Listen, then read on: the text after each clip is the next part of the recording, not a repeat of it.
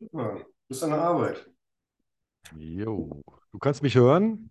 Äh, ja, ich kann dich hören. Warte, aber ich bin ja, ich habe ja mein Mikro noch gar nicht angeschlossen. Ich Idiot. Äh, was hältst du von meiner Idee, ohne Vorgespräch direkt, direkt loszulegen? Ja, ich hatte nicht den Eindruck, dass wir große Vorgespräche bisher hatten, aber die können wir auch le- weglassen. Oh Mist, warte, jetzt habe ich dich verpasst. Was hast du gesagt?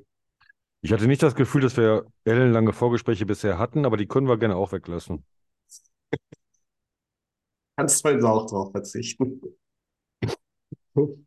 Äh, wo bist du an der Uni gerade, ne? Ja, hier Privatuni. Mhm. Falls du mal BWL im dualen Studium machen willst, dann komm zu uns. Bochum, ne? Uni Bochum. Mhm. Obwohl, gibt's, gibt's überall. Okay. Ja, nee, ich bin fertig mit Studieren, du. Ähm, wir haben diesmal eine riesen Liste gemacht. Du hast eine Lies- Riesenliste gebracht. Ich habe mich ganz brav an das Dreierschema gehalten. Hatten wir uns ja vorgenommen. Ja. Ja, dann pass auf, dann fang du doch einfach an und ich gucke, wie weit ich komme. Mein erster Punkt für heute, Dimitri, ist die Beförderung eines äh, russischen Kommandeurs, Rustam Muradov, in den Rang eines Generaloberst.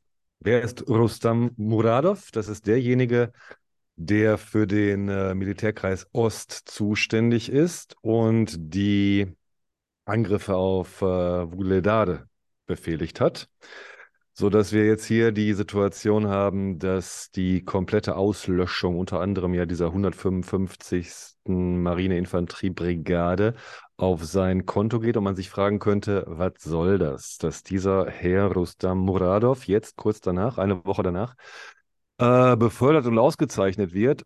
Und da wollte ich noch einmal darauf hinweisen, dass wir es hier ja, mit einer Absurdität zu tun haben, dass sich diese Absurdität aber durchaus erklären lässt, denn äh, viele haben ja mittlerweile mitbekommen, dass äh, die äh, russischen Streitkräfte erhebliche Probleme haben und sie haben nicht nur Probleme in ihrer mangelhaften Ausstattung, in ihrer Kampfmoral, in ihrer äh, unglaublichen Korruption in der gesamten Armee, sondern sie haben auch das Problem, dass sie ja ähm, nicht auf Effizienz kämpfen, was nicht zuletzt daran liegt, dass es keine Strategie für diesen russischen Krieg gibt, also eher sozusagen dieser Krieg in der Luft hängt und nicht effizient Krieg geführt wird, sondern mit Häkchen.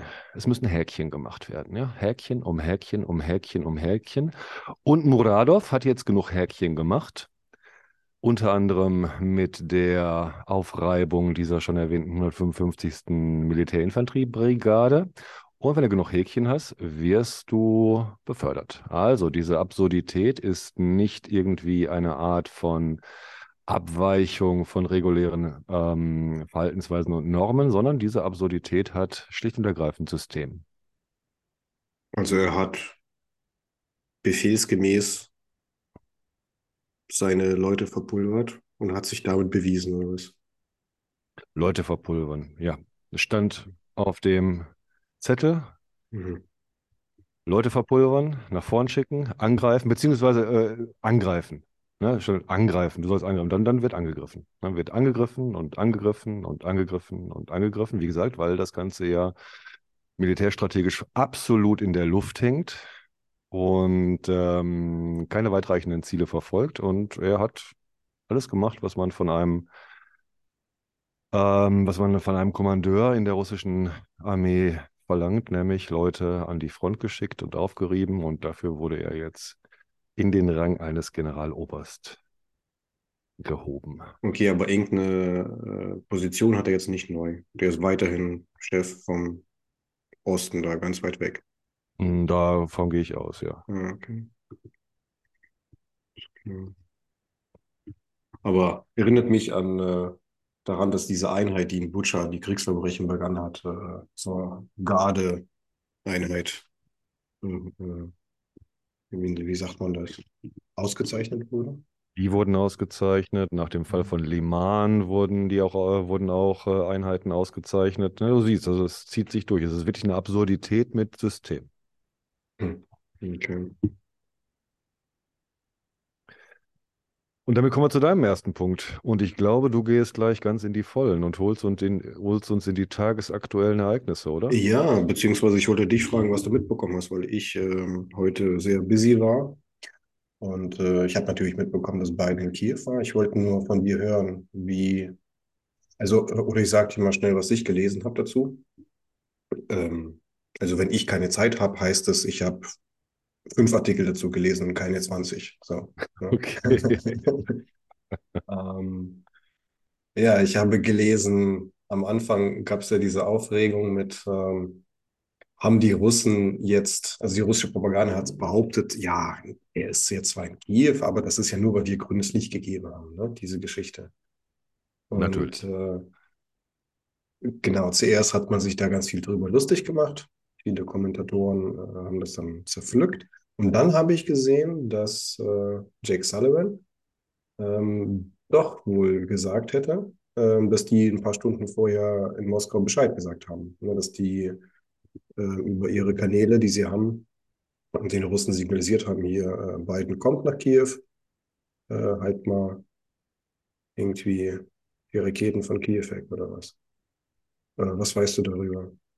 Wenig bis gar nichts, denn wenn ich sage, ich habe keine Zeit, dann habe ich auch wirklich keine Zeit und habe null Artikel gelesen. Ja, Ich habe aber Videos geguckt. Ja, also ich habe das heute Morgen sozusagen bei meinem ersten, äh, bei meiner ersten Frühstückszigarette Kaffee mir die ersten Videos auch gleich angeguckt, ähm, denn äh, es war ja eine Überraschung mit Ansage. Das lief ja schon die ganzen letzten vier, fünf ja. Tage, seit angekündigt wurde, dass Biden Duda in äh, Warschau besuchen würde dass äh, irgendwas, entweder, dass äh, sie sich in Lwów treffen würden oder dass Zelensky nach Warschau käme, was aber unwahrscheinlich war. Also jetzt ist er wirklich in Kiew und ähm, ich kann auch sagen, ganz hervorragende, ganz hervorragende Videos, wunderschöne Videos und da treffen sich zwei, ähm, zwei performative äh, Great Player, würde ich sagen. Von den US-Amerikanern sind, sind wir es ja gewohnt, dass sie die ähm, dass sie die mediale Inszenierung bis ins FF beherrschen, beziehungsweise in weiten Teilen ja selbst erfunden haben.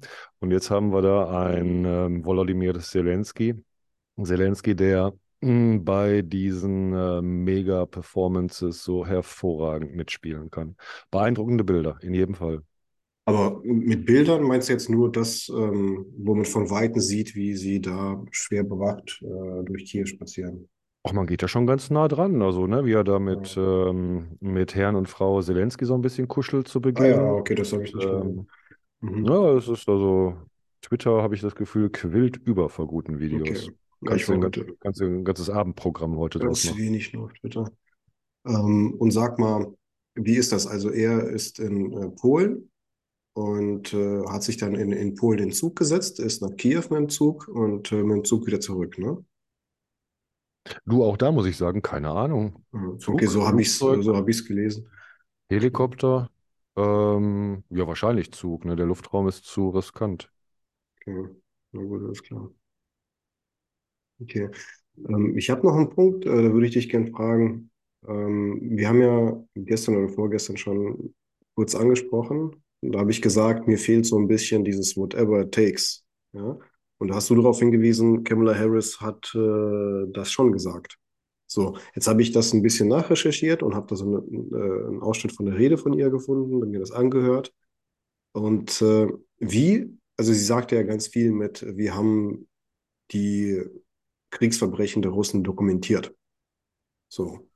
Und jetzt gibt es ein paar Kommentatoren. Ähm, Piątkowski fällt mir jetzt ein, Andrei Piątkowski. Den hatten wir schon mal. Ähm, dem folge ich. Ja.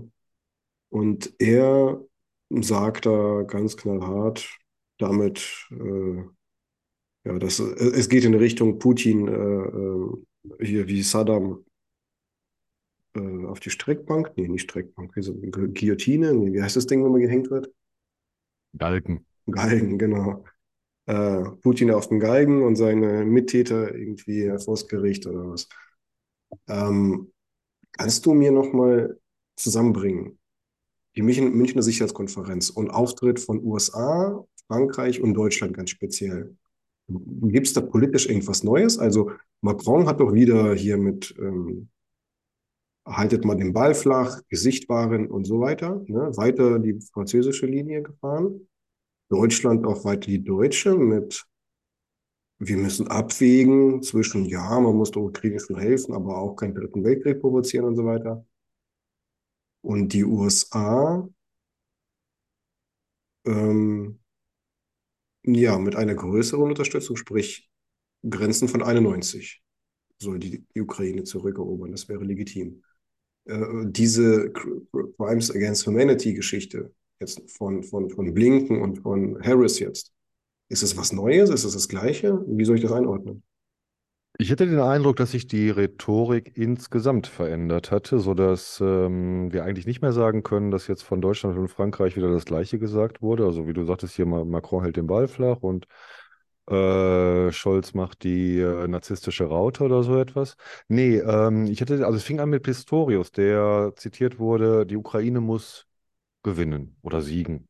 Eins von beiden.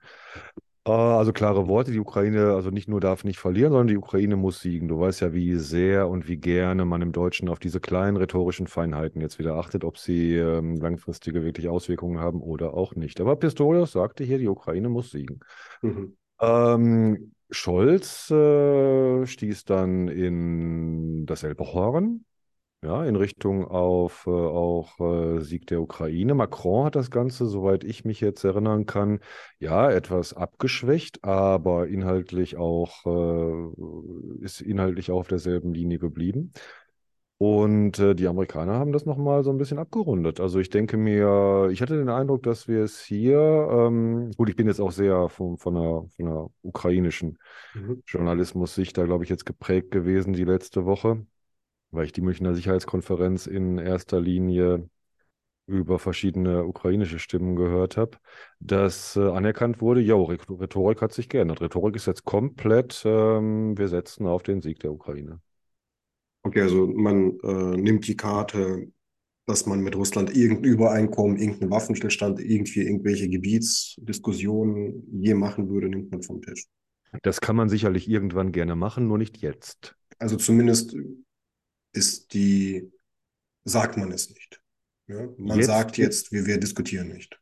Also ich habe von verschiedenen Kommentatoren auch immer wieder jetzt gelesen, ähm, ähm, Verhandlungen, schön und gut, ja, aber jetzt geht das nicht. Mhm. Gut, gut. Ja, danke dir. Ich habe noch einen harten politischen Punkt. Ich sehe, du hast irgendwie Marlene Dietrich, wird da irgendwie ja, lass mich Gute vielleicht Welt? heute abschließen. Ich würde okay. gerne von Loschak auf Marlene Dietrich überleiten. Okay. Deshalb würde ich sagen, mach du jetzt erstmal diesen Mittelpart. Du hast noch Alles klar. Hand, ja, pass auf, ich habe gesehen, äh, Nawalny hat sich gemeldet. Ne, nach, äh, wenn er sich jährt, der Krieg jährt sich, oder wenn hier halt der heiße Konflikt jährt sich. Äh, Konflikt gesagt? Er muss ja Konflikt wahrscheinlich sagen, ne? Sonst. Ähm, nee, warte mal. Ich meine halt einfach die, die, wie soll ich sagen, am, 23, äh, am 24. Februar, danach war es schon was anderes als die acht Jahre davor. Ja. So, um das einfach zu unterscheiden, ja. Und äh, es jährt sich schon etwas. Natürlich kommt immer der Hinweis, der Krieg hat nicht 2022 angefangen, äh, sondern 2014 ist auch richtig, aber 14 bis 22 und 22, 23 sind schon zwei verschiedene Sachen. Also die, wie soll ich sagen, die ist egal, ihr wisst, was ich meine. Und jetzt jährt sich das und jetzt haben sich alle geäußert und jetzt meldet sich auch Nawalny, beziehungsweise derjenige, der äh, die Prokura hat, viel zu sprechen. Ähm, mhm. Ähm, hast du eigentlich das Vier-Stunden-Video von Duc mit äh, Devcik angeguckt?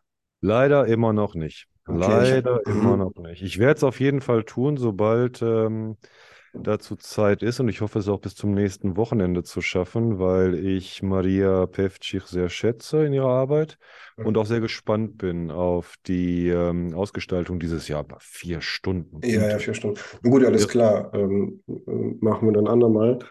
Ähm, ich äh, erwähne es nur, weil dort hat sie nämlich darüber gesprochen, wie sie Kontakt hat mit Nawalny und also ich habe mich ja immer gefragt, ne, wer spricht da jetzt äh, sind das seine Worte, sind das die Worte von jemand anderem? Und dort hat sie dann zum ersten Mal, glaube ich, ähm, ähm, aufgeklärt, wie das funktioniert. Und die, die Sie, sie, sie schreiben sich sozusagen Briefchen. So, über die Anwälte wird das dann übergeben. Und Mhm. sprich, man kann davon ausgehen, dass Nawalny ähm, mit Wochen Verspätung ähm, ja, seine Worte sozusagen an die Öffentlichkeit richten kann.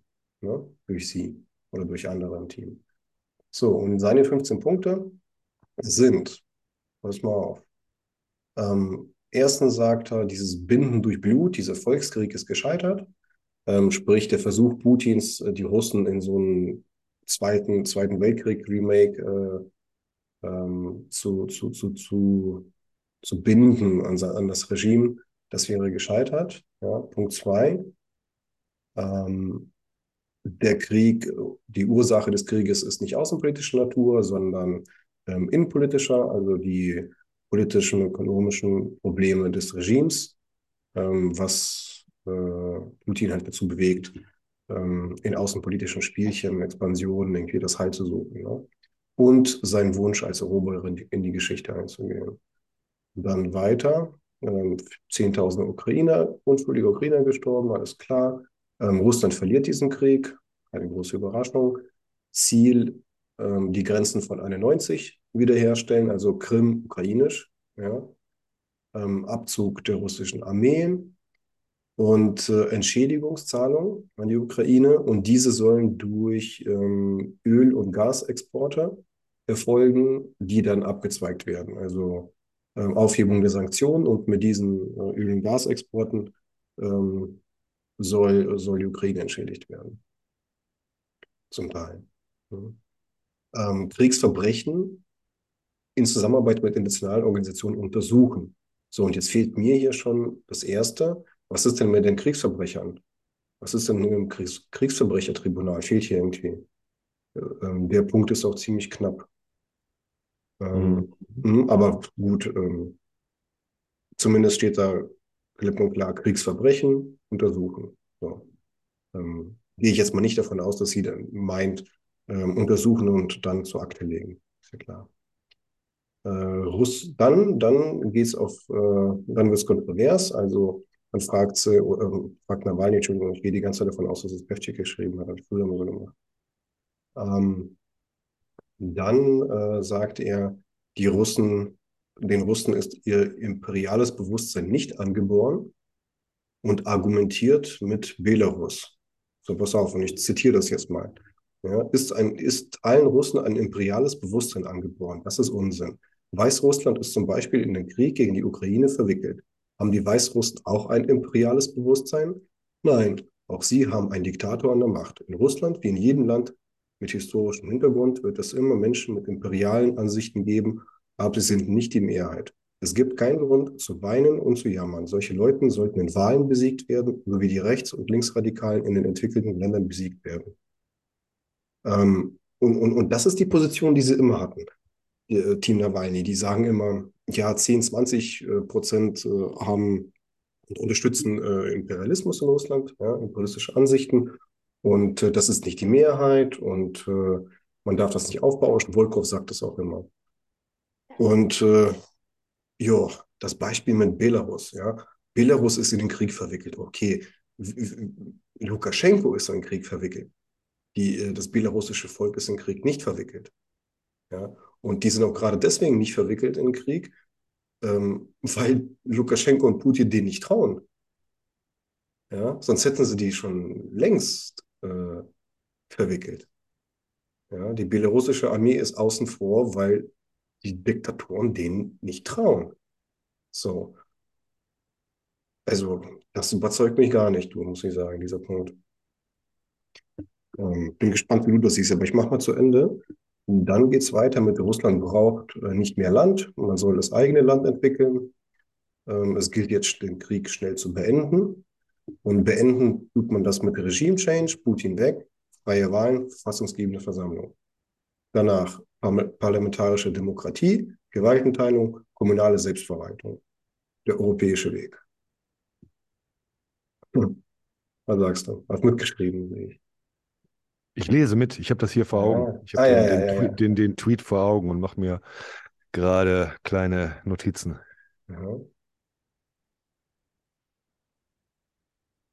Beteilige mich an deinen Gedanken. Das ist fertig. Das Okay, die, wenn du soweit fertig bist, 15 ich wollte dich, ich wollte dich in keinem Fall unterbrechen, äh, in ja, deiner, ja. in deiner hervorragenden Zusammenfassung dieses ellenlangen Tweets von Nawalny und ähm, würde wo anfangen? Beim Ja, die Sache mit dem Imperialismus, sind alle Russen imperialistisch? Mhm. Ich kann diese Art der Argumentationsführung auch nicht mehr hören, wenn gesamtgesellschaftliche Probleme heruntergebrochen werden auf das Individuum um dann sozusagen eine, ähm, ja, weichere Perspektive einzunehmen, sind doch nicht alle Russen. So, darum geht es doch überhaupt nicht. Ja, es geht doch hier gar nicht um eine indi- individuelle Nabelschau, wer wer ist. Um herauszufinden, wer wer ist, müsstest du ja so und so erst einmal unglaublich schwierige anatomische Untersuchungsarbeit machen, forensisch das ganze Land durchkämmen und schauen, wie es um wen bestellt ist. Aber das ist nicht die Sache. Ich glaube, an dem Punkt haben wir nämlich immer diese Scheidelinie zwischen zum Beispiel dem Team Nawalny und vielen anderen, die äh, schon vor diesem Krieg jetzt politisch tätig waren und ihre politischen Tätigkeiten jetzt immer noch fortführen, weil sich diese Tätigkeiten immer wieder an dieses Staatskonstrukt Russland beziehungsweise Russische Mhm. Föderation richten und noch nicht der Schritt gemacht wird zu sagen, Ende mit diesem Staat. Es geht nicht um einzelne Bürger. Es geht nicht darum, inwiefern einzelne Schicksale imperialistisch, moralisch schlecht, kriminell verantwortlich sind, sondern es geht um ein gesamtes Staatswesen. Ja, es geht um ein gesamtes Staatswesen in seiner Verantwortung und die große, große Frage, inwiefern es mit diesem Staatswesen weitergehen soll und ob dieses Staatswesen überhaupt noch reformierbar ist. Und da sagen dir viele Menschen in der Ukraine und weitaus darüber hinaus und auch viele in der russischen Diaspora jetzt, nein, es ist nicht mehr reformierbar. Der radikalste, die radikalste Stimme, du weißt, Alexander Nevzorov, der bei mir ganz oben steht in den Stimmen, die ich mir anhöre, die russischen Stimmen. Äh, wenn du ihn zum Beispiel fragen würdest, wäre ganz klar, nein. Ähm, Russland ist in keiner Weise zu ähm, reformieren und es stellt sich immer wieder die Frage, wie kommt es denn zu dieser zyklischen Wiederkehr faschistischer Gewalt? Ja, die war ja jetzt auch in der neueren Geschichte, also mit neuerem Geschichte meine ich jetzt die letzten 150 Jahre immer wieder beobachten, die Wiederkehr der Gewalt, die Wiederkehr des Imperialismus. Und was machst du jetzt damit? Und ähm, da kann ich immer wieder, da, da kann ich mir sehr gut vorstellen, dass immer wieder eine Konfliktlinie entsteht zwischen äh, Nawalny hier zum Beispiel, der sich in seinen politischen Ambitionen immer noch an dieses russische Staatswesen richtet und denkt, es ist reformierbar und durch eine parlamentarische Republik ersetzbar und dann handeln wir das alles ganz nett aus, die verschiedenen ne, links und rechts gegeneinander in einem fairen politischen Wettbewerb. Und äh, je länger dieser Krieg dauert, desto, ähm, desto weniger wirkt das lediglich naiv, sondern ja, mitunter auch schon sehr fahrlässig, ne?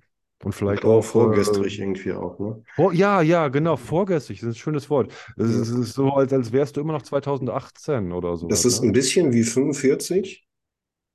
Schumacher, Adenauer diskutieren erstmal über Danzig Mhm. oder erstmal Ostpreußen. Sind ja nicht alle Deutschen böse.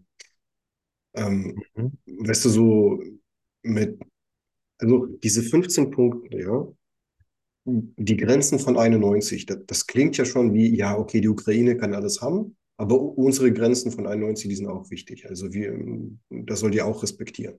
Ne? So, der Staatsverband RF sowie 91 ähm, wollen wir das erhalten. Das, das, das, das spricht doch in, in jedem Satz, äh, bricht er das, wir klammern Putin einfach aus. Wir sagen, äh, 99 ist da was schiefgelaufen und äh, 23 haben wir äh, eine neue Verfassung und eine Wahl und äh, da machen wir einfach weiter, als ob nichts gewesen wäre. Ne? Und, und diese Scheidlinie, wo du ansprichst, das ist ja mit, nein, es gibt Leute, die sagen, nee, das alles geht nicht mehr. Ja? Ähm, und, und, und, und Macron, auf, auf wessen Seite ist der da? In dieser Scheidelinie? Weißt du, ich bin kein, kein, kein Experte französischer Politik, ne, und verfolge den jetzt auch nicht so, aber ich, ich äh, habe da so ein bisschen die Vermutung, der ist auf der Seite genau dieses, lasst mal Russland äh, bestehen, ach, wir kriegen da einen super Regime-Change hin und äh, das wird schon, das brauchen wir gegenüber China oder whatever. Mir erscheint Macron viel zu schwach, um darauf noch einen großen Einfluss nehmen zu können. Ich denke, er ist, er möchte, du fragst, auf welcher Seite er sein möchte, und ich denke, er möchte auf der Schokoladenseite sein. Ja, aber der könnte doch jetzt einfach ähm, ganz vorne mit wehenden Fahnen voranlaufen und äh, das, was die Briten gemacht haben, müsste der größte Unterstützer sein. Aber stattdessen immer wieder dieser Hinweis auf, auf, auf Russland, weißt du? Na gut, die Deutschen könnten das auch. Hm. Oder Ja, hätten es auch schon lange gekonnt unter dem, ne, unter der, der, der Flagge des Nie wieder und äh, Antifaschismus und wir kennen das, ähm, wäre das ja auch der BRD möglich gewesen in einem, ne, also Konjunktiv des Ja, hast du recht. Pass auf, lassen wir den Punkt. Ähm, wo du BRD sagst, sehe ich meinen Punkt BND.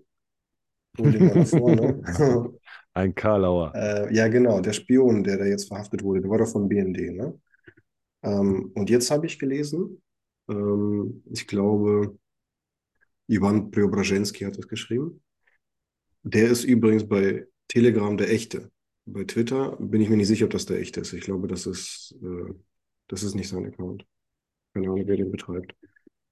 Und der hat geschrieben, dass da zwischen den Amerikanern und den Deutschen auch so unterschiedliche Geschichten äh, verbreitet wurden. Also die Deutschen haben gesagt, okay, wir haben da einen verhaftet, äh, hier 400.000 Euro, russischer Spion, hat versucht rauszubekommen, wo die Positionen der Luftabwehrbatterien da sind in der Ukraine, ja, diese Geschichte. Und äh, er schreibt, die Amerikaner hätten da viel mehr ähm, publiziert oder in die Öffentlichkeit getragen, wo auch der BND oder die deutschen Sicherheitsstrukturen generell, Geheimdienststrukturen generell schlecht aussehen und äh, ja, die, die westlichen Nachbarn sind mal wieder empört über Deutschland und er legt dann nahe, ähm, ja, dass äh, Deutschland sehr unterwandert ist. Ich will nicht sagen, ähm, auf österreichischem Niveau, aber schon sehr. Hm. Was denkst du dazu? Vorstellbar, absolut vorstellbar. Ne? Ich meine, nimm doch alleine nur, jetzt, wir müssen gar nicht in den, in, in den mysteriösen BND gehen, nimm doch einfach nur Erich Watt. Mhm. Ist er jetzt eigentlich Watt oder, oder Fatt? Wie wird er ausgesprochen? Weiß ich nicht, weiß ich nicht. Nennen, nennen, nennen wir ihn Erich Watt. General, Herr General. Äh, General Erich Watt. Wenn du ihn heute liest, was heißt heute, wenn du ihn jetzt ein Jahr so ein bisschen verfolgt hast, seit Beginn dieser Invasion, dann kannst du dich ja nur fragen, in welcher Welt haben wir gelebt, als so ein Mann noch Berater von Merkel war? Ja, Und es aber uns allen mhm. vollkommen egal war, dass so eine knallcharge militärische Beratung für das Bundeskanzleramt macht. Also kann ich mir ja, in dem Zuge auch sehr gut vorstellen, dass ähm, es äh, florierende Netzwerke auch in den deutschen BND gibt, also in, in den BND gibt, ähm, die aber vielleicht in ihrer Professionalität auch nie immer zu überschätzen sind, denn wir haben ja auch gelernt, dass äh, die beiden einzigen Sachen, auf die wir noch Hoffnung setzen können in Bezug auf das Russische, in Bezug auf Russland, ne, erinnerst dich, und auf äh, den ähm, Autor möchte ich auch gleich noch zu sprechen kommen, ähm, nämlich äh, Korruption und Unprofessionalität. Ja, von wegen hier äh, diese Sprüche damals, als äh, Nawalnys Vergiftung äh, nicht geklappt hat. Ja, wenn Putin ihn hätte mhm. vergiften wollen, dann hätte er ihn auch getötet, bla bla bla. Nee, Mhm. einfach unglaublich unprofessionelle Arbeit und ich glaube, die setzt sich in diesen Netzwerken auch fort. Nichtsdestotrotz gibt es diese Netzwerke, garantiert. Und die werden auch äh, weiterhin eine Gefahr darstellen, vielleicht noch als Nachtrag zum Punkt gerade, was in diesen 15 Punkten von Nawalny ja überhaupt nicht vorkommt. Ich nenne immer nur, nur so zwei Sachen, die mir eingefallen sind. Die eine Sache ist eine eine Art von Versöhnungskommission innerhalb von Russland, ja, eine, eine Schuldkommission, eine, eine, ein Schuldkomitee, so, so nach diesem Apartheidsmodell genau. ja, von Südafrika ja. zum Beispiel, das nach innen wirkt. Und auch ganz, ganz wichtig, vielleicht noch wichtiger, eine komplette Abschaffung der Geheimdienste und Sicherheitsbehörden. Komplett. Ja. Du kannst die nur komplett du, abschaffen. Du, du, du, sprichst diese kulturelle Wurzel an ne, von, von diesem Imperium, diese nie aufgearbeitete Geschichte. Ja. ja also da, das, was die Deutschen 45 ähm, gegönnt war, was in Russland nie gegönnt war. BRD. Hm. Sind wir jetzt mal präzise. Nach dem genau, Zweiten Weltkrieg ist, in der BRD, ist, nicht genau, in der DDR. Genau, sie, sie sagen, freie Wahlen werden alles richten. Ne? Und diese kulturelle Verankerung, die sprechen sie nun einem Punkt an, wo sie sagen, nicht alle Russen sind Imperialisten. So dass irgendwie von diesem Staat immer wieder imperiale Kriege ausgehen, ähm, ja, das blenden die völlig weg. Und daher meine Forderung, du brauchst innerhalb des Landes so etwas wie ein Wahrheitskomitee hm. und eine radikale Entwurzelung der Geheimdienste und der Sicherheitsbehörden. Ja, so wie das Ossetien, äh, äh, Assetkin auch, auch ähm, äh, hier der Gulagoniert-Mann, mhm. Wladimir Asechkin, das ist sehr schön formuliert. Er meinte, das ist das, was wir in den 90er Jahren verpasst haben. Es gab keine Gauk-Behörde, ja. es gab keine äh, Öffnung der Archive, es gab keine Prozesse, es gab niemanden, der zur Verantwortung gezogen wurde. Dimitri, nicht einer, nicht ja. einer, der an den Gulags Im, mitgearbeitet hat, ist ja. zur Verantwortung gezogen worden. Im Grunde hätten sie aus den 15 Punkten einen Punkt äh, machen können, diesen, und der Rest ist selbstverständlich. Naja, bei also mir wäre zu welchen Grenzen soll man denn sonst zurückkehren? Ne? Also, ja, ja, du, du weißt ja, bei, bei mir wäre dieser eine Punkt immer nach deutschem Vorbild Kapitulation. Mhm. Ja, hast du recht. Ja, komm, ich schließe noch mal, oder? Hast du noch einen, bevor Oh, ich habe noch viele. Pass auf, ich mache meine einfach schnell, damit du sie, damit du sie, Ja, komm, dann, damit dann, du sie dann gib, gehört hast. Genau. dann gib Aber mir noch ein, Galanov zwei. äh, entwickelt sein Medvedev der Prinz-Narrativ weiter. Dein Liebling. Ähm, ich äh, beobachte das mit, äh, ja, mit Amüsement. Ja, ähm, ja beobachte das mal gerne weiter. Mach eine genau, Serie. Genau, genau. Wenn da was passiert, äh, melde ich mich. Dann, ne? Sehr schön. Ähm, dann habe ich noch einen Bericht gelesen über, auch von äh, Ivan Preobrazhensky. Äh, er schreibt für Deutsche Welle, ne? übrigens hier für die Zuhörer, mhm. wer ihn nicht kennt. Oder wird auch interviewt. Das ist der Mann mit Bart. Ähm, und der hat was Interessantes geschrieben zu der russischen Elite. Ne? Da gab, es gibt äh, so einen Begriff in Russland von der Fraktion äh, 24. Februar, also sprich diejenigen, die vor den, äh, äh vor den Vorkriegszeiten zurück wollen. So. Und er sagt, äh, das ist Unsinn. Äh, wenn, dann gibt es eine Fraktion 21. Februar. Ähm, er, er, er, spielt darauf an, auf Narischkin und ähm, wie Putin da seine Elite vorgeführt hat, mit, mit, mit Blut besudelt und äh, ihr wollt das doch auch alle, ne, diese Geschichte. Und äh, ja, sehr interessant, kann ich nur empfehlen, machen wir in die Show Notes. Mhm. Ähm, passend dazu, russische Elite, gibt es auch einen anderen Artikel über Finnland, weil die ähm, Kallas war ja jetzt auf der Münchner Sicherheitskonferenz, hat sich geäußert. Ähm, sie und äh, die estländische palästinensische Präsidentin wurde, haben sich äh, äh, am kritischsten, finde ich, geäußert. So, aber egal, passt jetzt nicht. Ähm, Finnland und die russische Elite, sehr interessante Artikel, machen wir auch in die Show Notes.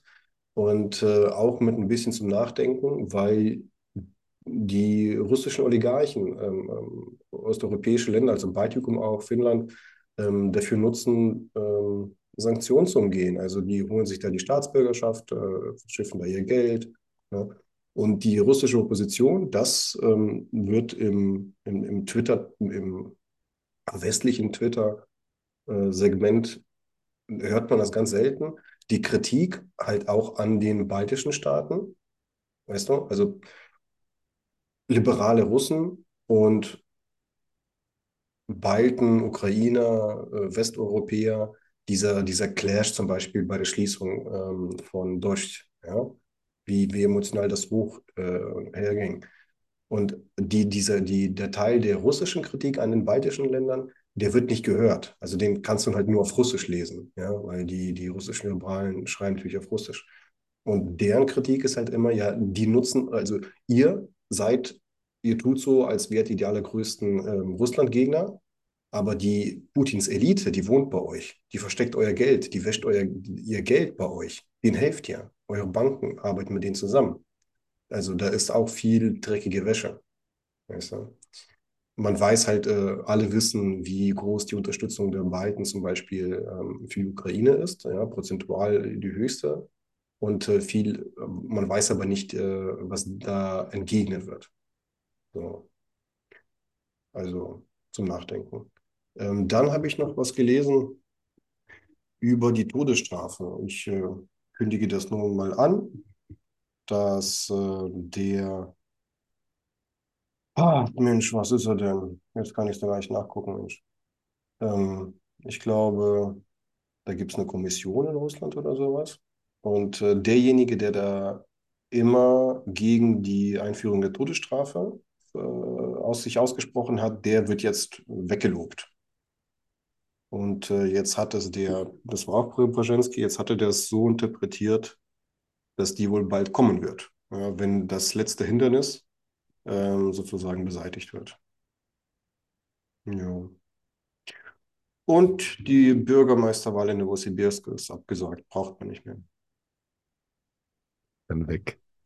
Ja. Kleine Absurditäten am Rande.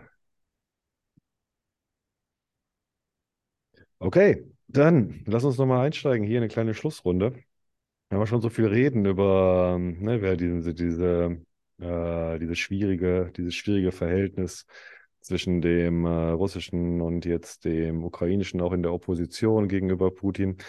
Wollen wir mal ein Beispiel einführen, nämlich Marlene Dietrich einen letzten schönen Text hier gelesen in einem russischsprachigen äh, Telegram-Channel, der an äh, den Antifaschismus dieser großartigen Frau erinnert, die äh, Deutschland verlassen hat, das Deutsche Reich verlassen hat, als äh, und auch von ähm, ihre Staatsangehörigkeit aufgegeben hat, nachdem die Ma äh, Nazis an die Macht kamen.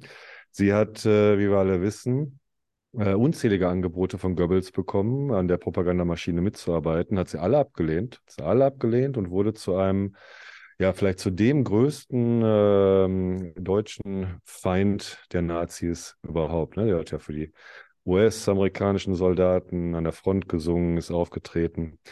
Und sie ist Mitte 1945 noch einmal nach Deutschland gekommen, um da im November war es dann, ihre Mutter zu Grabe zu tragen. Im November 45. Steht hier. Mhm. Nach, also sie ist Mitte 45 nach Deutschland gekommen und hat dann im November 45 dort ihre Mutter beerdigt und gesagt, äh, dass sie das Gefühl hat, dass sie jetzt nicht nur ihre Mutter, sondern auch dieses Deutschland zu Grabe trägt, was sie einmal so sehr geliebt hat. Und sie hat nicht gesprochen von irgendeinem wunderschönen Deutschland der Zukunft, Sie hat nicht gesprochen von irgendeinem Heimweh, von irgendeiner Heimat, die sie vermissen möge. Sie hat nicht davon gesprochen, dass ähm, die große deutsche Kultur doch nicht nur äh, Hitler und Himmler wären, sondern auch Goethe und Schiller. Das hat sie alles nicht gesagt.